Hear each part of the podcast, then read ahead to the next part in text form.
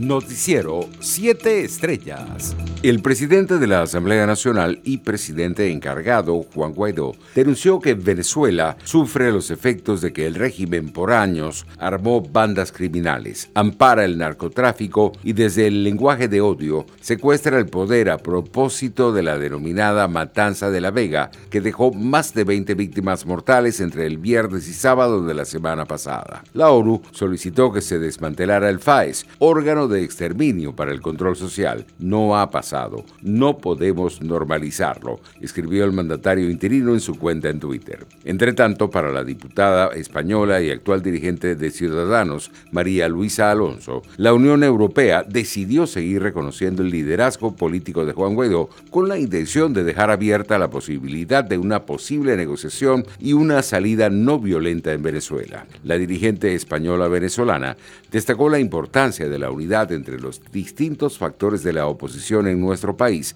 en vista de que la división podría jugar un papel desestabilizador en el apoyo que mantiene la comunidad internacional hacia la causa democrática venezolana. En otras noticias, el Servicio Autónomo Administrativo de Identificación, Migración y Extranjería SAIME informó que habilitó un nuevo correo electrónico institucional para atender a los usuarios de manera virtual. La institución presidida por Gustavo Vizcaíno comunicó mediante sus redes sociales que los usuarios deberán escribir a saimeresponde.gov.be. Exhortamos a los ciudadanos a no entregar clave ni usuario a terceras personas para realizar trámites ante el SAIME.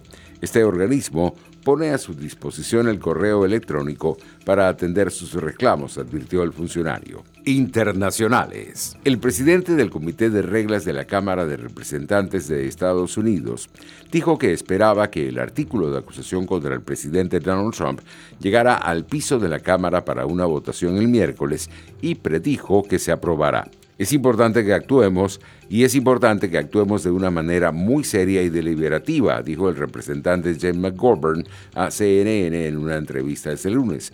Esperamos esto en el piso el miércoles y espero que pase. En otras informaciones, el presidente electo de Estados Unidos, Joe Biden, recibirá este lunes su segunda dosis de la vacuna contra el COVID-19, anunció su oficina el domingo. Su primera inoculación fue transmitida en directo por televisión el 21 de diciembre pasado para generar confianza y motivar al público a vacunarse. Biden, de 78 años, dijo entonces a los estadounidenses que no había nada de qué preocuparse tras recibir la vacuna de Pfizer en el Hospital Cristiana de Newark, Delaware. Entre tanto, Reino Unido abrió este lunes siete grandes centros de vacunación contra el coronavirus en el marco de los esfuerzos por inmunizar a millones de personas en un mes y combatir la propagación de la nueva cepa que amenaza con saturar los hospitales. Los centros, instalados en lugares que incluyen estadios de fútbol y una pista de carreras de caballos, están ubicados en Londres, Bristol, Newcastle, Manchester,